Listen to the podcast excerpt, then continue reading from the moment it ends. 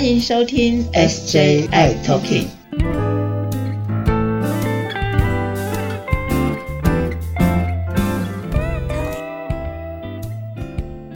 疫情哦，非常的严峻哦，来的又急又快。然后我们呃怕友们的部分，其实不是只有怕友哦，就除了怕友之外，或者是一般人哦，有特别准备一些什么东西哦。那我这边有有看到的部分啊，我看到部分是不晓得是对或不对哦。第一个，比如说我有看到大家要准备解热止痛药，哎，不晓得对不对啊？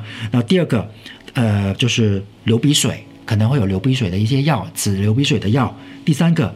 止咳化痰的药，然后第四个肠胃药，然后完之后电解质的补充剂，哎，不晓得需不需要啊？体温计啦，血氧计啦，维他命啦，维他命 B 跟 C 这些东西都要准备吗？师姐，哇，你这个名单好长哦！是，嗯，哇，这一个东西其实要准备还不少哎。真的，好像又要去出游了。不过哈，这这个其实有一件很重要的事情哈。呃，我先提醒大家，就是怕友们如果是确诊了，在这个隔离期间哈，确诊的隔离期间比较重要的事情是这样子的。呃，一般人他在呃感染了之后，这奥密克戎它其实现在轻症跟无症状其实还蛮大部分的，是一半一半。好，那在怕有的部分呢，比较担心而且比较需要注意的是。当你的 CD4 是小于三百五的时候，其实是要更高危险的族群。是 CD4 小于三百五，对，所以你得先想一下，你最后一次抽血是哪个时候？那时候的 CD4 是多少？如果你的 CD4 是低于三百五的话，哎，你的疫苗施打时间到了。早一点去打你的疫苗。第二件事非常的重要，我再强调一次哦。然后呢，如果说其实因为 CD4 小于三百五话，你那个保护力，它它的保护力是不够强的，所以它的呃风险是就是会变成中重症的风险是比较高的。另外一个是呃会有中重症的风险比较高，是比如说比较 BMI 值比较高的，也就是比较肉肉的。比较丰满的，比较丰满的，肉肉的，对。如果是这样子的话，或者是哦，有些朋友是可能他同时有糖尿病。哦。对，我看到新闻有说到，嗯，糖尿病，对，有这些慢性疾病，慢性疾病还包括说，比如说可能有心脏的疾病的，是心血管疾病，是心血管疾病的。或是有肾脏的问题的，嗯，洗肾的朋友，对，可能还不到洗肾，你可能有慢性的肾肾的问题，比如说肾功能比较差的的朋友的话，对，这些其实是高风险的。嗯那所以如果是这样子的话，其实我们会建议你一定要跟呃卫生局的人说你有慢性疾病。嗯，那怕有的话。只要是这样的话，你都可以说，你就可以直接的说你有慢性的疾病。那那他会呃，他会特别的呃联系，比如说即使到检疫所的话，他也会做注记，或者是他会特别的关切你的状态。嗯，那在隔离的期间，如果说你觉得真的身体不舒服的话，你就不要客气，真的要跟这个检疫的人员说你现在的不舒服是什么样的症状。那在这个期间呢，比较担心。的症状是说发烧，嗯，哦，所以你刚才有提到的是解热止痛，对，解热镇痛剂这个发烧的状态。那发烧的话，其实如果真的是确诊的话，发烧会比较高一点点，也许三十九、四十、四十一、四十二，哦，这么高啊？对，那这个真的是非常的不舒服哈，所以这是非常常见的。第二个常见的是什么？可能会咳嗽。哦，所以说我刚有提到说止咳化痰，对，那可能会有的人还会拉肚子。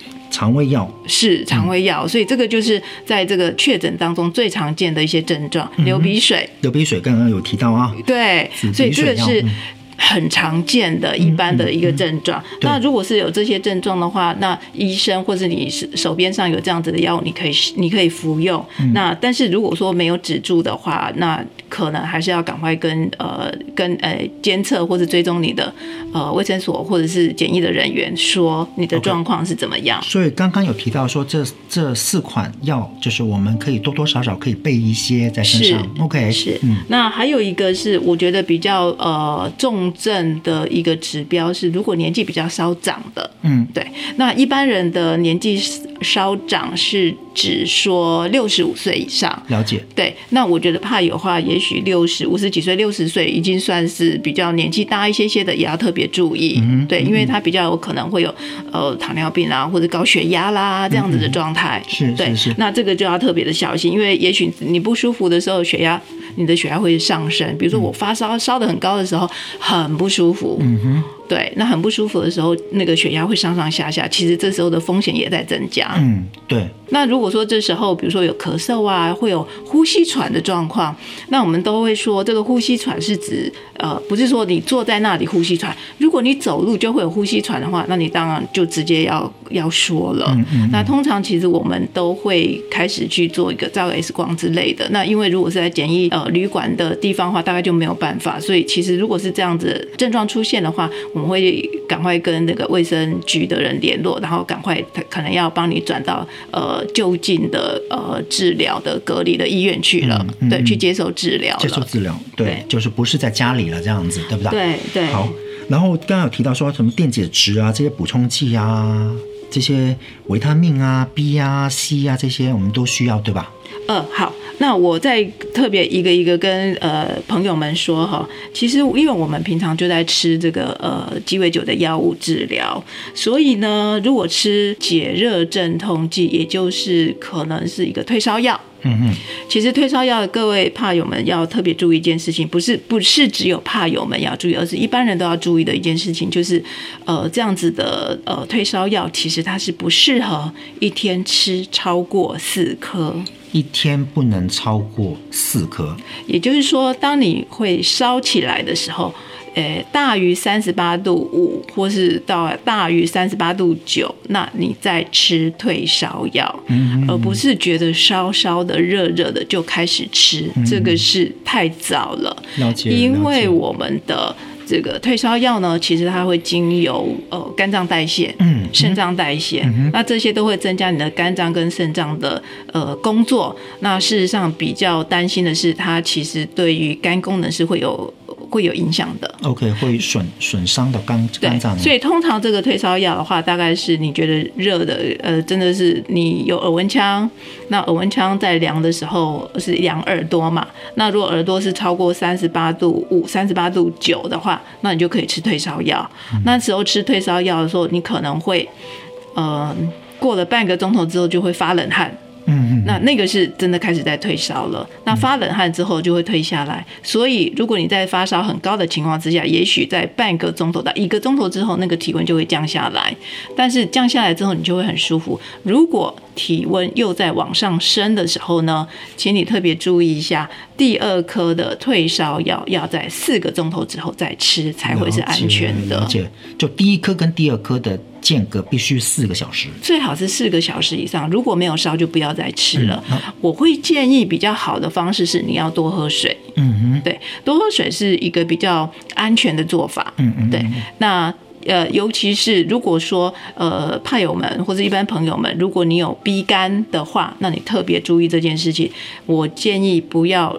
一直不断的吃退烧药，你可能会觉得热，那个烧得很高，但是其实这是一个危险的服药行为，OK，很危险。听到了没有？大家听到了没有？这个这个真的是一个非常大的叮咛哦。因为如果说吃药吃不对，或者过量，其实会呃，除了真的病毒对身体的影响之外，也对我们的肾功能、肝功能会有影响，对吧？对，而且是在短短的时间之内，你可能会很急，你可能觉得说怎么会烧得这么高？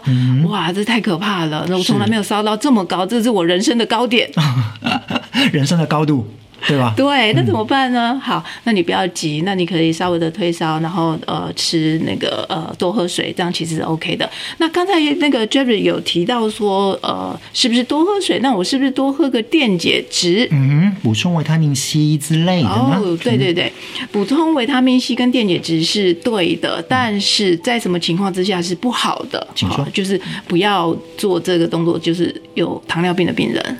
哦，你要小心哦，你的电解质可能是某某的运动厂牌矿泉水，或是某某运动饮料，嗯哼，它里头其实它的含糖量超高。是，所以你如果要喝的话，你大不了是一比一的稀释，嗯，也就是说，呃，半杯的开水，半杯的运动饮料。哎，或者是呢，我能不能用一个最简单的方式，白开水加一点点盐？哦，也行，也行，但是如果是有高血压的病人就不行了。一点点哦，对，不能多，不能多，不行哦，对对对对对，所以这个是要特别小心。那因为那个糖分，其实在这个时候你可能身体状况是比较不稳定的，所以如果有糖尿病的病人的话，其实不建议不建议用呃电解质电解水，对，不要不建议用纯的电解水，而是你要稀释过后的，也许只有淡淡的三分之一的电解水，或者是一顶多到一半的电解水这样子的稀释比例。对就行了。OK，了解了解了解。好，那所以就是这些是我们日常当中，不管是呃日日常备药啦。备药的备着，或者是说，哎，我们一旦真的是不小心啊中奖了，也会特别注意的事情。哦，对，还有一个不是说会流鼻水吗？对，刚刚忘了说这个事情哦。哇，那个流鼻水这件事情呢，就很多人流鼻水，我就拿个卫生纸。卫生纸塞住，塞住两个鼻孔就好了呀。这完全破坏了你那个帅帅的 那个，对吗？嗯，好的，这样就不帅了呀。下一页，好。没有，因为我我在想的是，呃，大家可能这个呃流鼻水，有的人哈自己会去买一个呃呃常备药。嗯，好，比如说，呃，西药房可以买得到流鼻水，你就跟药局说流鼻水的药，然后他就会给你哈。那其实这个 OK 啦，但是哈，它里头可能就常常会含有一些抗组织胺。嗯，那抗组织胺有些人吃的会有点昏昏沉沉的，会睡觉。对，那这时候你会觉得说，哇，我怎么是烧到昏昏沉的？其实不要担心啦，但是因为药效的关系。对，那这个抗组织胺是 OK 的，是安全的，但是有可能你会吃的不舒服。对，那也没有关系，那它应该都是短效型的，所以你大概这个药效过了，你就你就又清醒了，这是 OK 的。嗯，那刚才还有提到一个比较要注意的是肠胃药。嗯哼，肠胃药，肠胃药哦，在这个时候如果不舒不舒服，比如说拉肚子啊这些的，止泻药，呃，止泻药大概是 OK 的。那这个肠胃药哈，有的人会比如说胃不舒服、胃痛，那你这个时候特别要小心哦。你记得我们的有些的药物，我们吃的鸡尾酒药物，有些药是不能跟胃药一起吃的哟。对啊。好像是有一些好几款药，好几款药不行。对，跟肠胃药一起吃的话，会会降低那个药效，对不对？对，它会影响到药效。比如说你常吃的吉他尾，它就会因为某呃大部分的胃药会被影响到。那你如果是吃三恩美的话，也会。那你如果是吃的是安以斯的话，也会。如果你吃的是九卢卡洛索托。Dovato 这样子的药物的话，其实他们都会因为这个胃药而影响。让它的那个药能让这个药效降低，它是会影响到药效的。对，那而且这个这个这个情况之下，我会建议你可能要跟医生说，那他会比较给你简单而且安全的呃肠胃的药会比较好。所以就是这些胃药会跟就是我们的抗病毒药物这个部分会降低那个功效。对，OK，哎，好啊，那还有什么东西要要特别再叮咛大家的呢？哦，耳温枪。哦，对，耳温枪。因为我发现，对对对，我发现耳温枪其实有很多种，很有些人买的是直接量耳朵的耳温枪，有的是量额温的额温枪。哦，那哦，我是含在嘴巴的那种。哦，含在嘴巴的是呃水银的那一种。嗯哼，对，那其实这些在量这些。不同的测量体温的方式其实是不一样的哦。那你如果说，比如说你你常比较常使用是放在舌头下的电子的那一种，哎，对对对，舌头下的哦，请你千万不要在喝了热水的时候之后去量，对呀，而且洗完澡之后，我跟你说。洗完澡之后，喝完热水，喝完冷水，你看，你量一下子，把自己吓死了，破表。对，真的是。对，所以我要提醒大家是，如果你是这种呃舌下的那种电子式的话，你大概是不能不能有吃东西喝水的情况之下。如果你有吃东西喝水的话，你大概至少要经过半个钟头才能量，这个体温才会是正确的。那这时候的体温如果超过三十八度五的话，那才算是发烧。嗯，哎，刚刚有那这样有聊到，就刚刚有聊到，就是其实我们那个标准会是在三十八度五以上才会做任何的措施，对不对？不同的东西，不同的测量方式，它的温度是不一样的。哦，所以我们现在讲的是舌下的那种电子式的。OK，OK，好，放在。嘴巴里面的八十三三十八度三十八点五，对，三十八点五。好，那如果是耳温腔式的耳朵的耳朵的，那耳朵的话，因为耳朵是比较核心的，就是我们比较体内的温度，所以它其实三十八度五真的是算是发烧。嗯，那三十八度五的话是比较不会不会因为你现在喝了水或是呃去洗澡而影响。那当然你你也不会是洗一边洗澡一边量耳朵啦哈，那你大概会出来。对，那这时候。量的耳朵，这个耳温比较不会受这个外在的因素影响，但是有的人会发现哦，他可能量的左耳之后，觉得哎不太对，那我量量右耳好。对呀，很多人都这样哦，对不对？对，那其实你会发现，有可能这个体温是不一样的，因为也许你刚才刚刚呃是左侧趴着，你的耳朵趴着的，所以它温度会稍微的高一点。嗯，对，所以这个温度还是要特别的注意。还有另外一种比较常用，也比较呃。呃，比较价钱比较没那么贵的，就是额温枪，嗯，就是额头上，我们可能在经过大门口，人家量的那个额头，对，额头的温度的话，其实它是比较表浅的，所以它温度是比较低，所以那个温度的话，其实要到三十九度哦，你外面量的三十九度吼，你的体内，你的体内当然是不止了，也就是说，表面上的温度其实是比较低的。哦，就是我额头额温。显示三十九度，其实我体内的温度已经可能到三十九八、三十九五或四十度了。体内可能会更高，对对，会更高。所以其实老实说，如果用额温去量话，它比较不那么准，因为你可能从外头回来呀，满头大汗呐，这个都会影响那个测量的准确性。对对对。所以其实额温额温枪其实比较没有那么的准确。了解。所以就是我们还是就是按照这三种三种的体温计，就最好是第一个就是含在嘴巴的，嗯，那第二个可能是耳朵的，耳朵的，对，那这两个会比较准一些些。对对对，耳朵的其实会比较准，也比较蛮方便的。嗯嗯嗯，OK，好，那我们今天聊了这么这么这么多，然后最后一个血氧到底是？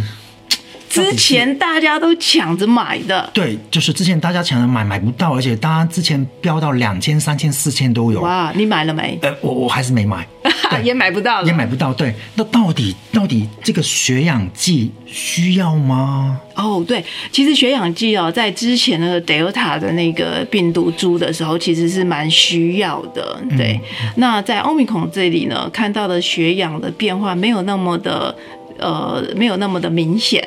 哦哦，它的影响没有那么的大。OK，好，那所以有或没有，其实也不见得非得要不可。嗯，好，那但是最简单的会知道说自己的血氧的状态的话，其实你可以，嗯。